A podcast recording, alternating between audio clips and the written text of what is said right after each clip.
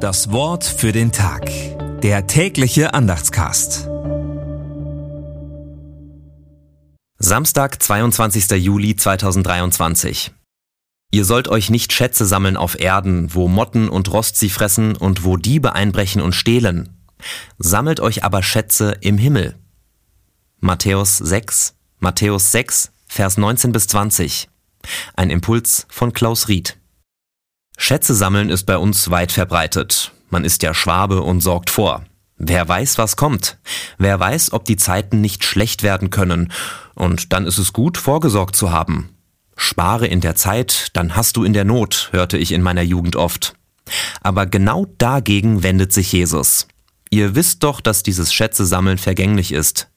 Motten fressen die schönen Kleider, Rost zerstört das edle Metall, Diebe können alles wegnehmen.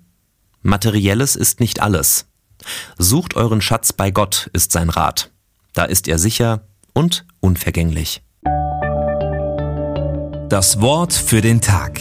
Der tägliche Andachtscast. Präsentiert vom Evangelischen Gemeindeblatt für Württemberg. Mehr Infos in den Show Notes und unter www.evangelisches-gemeindeblatt.de.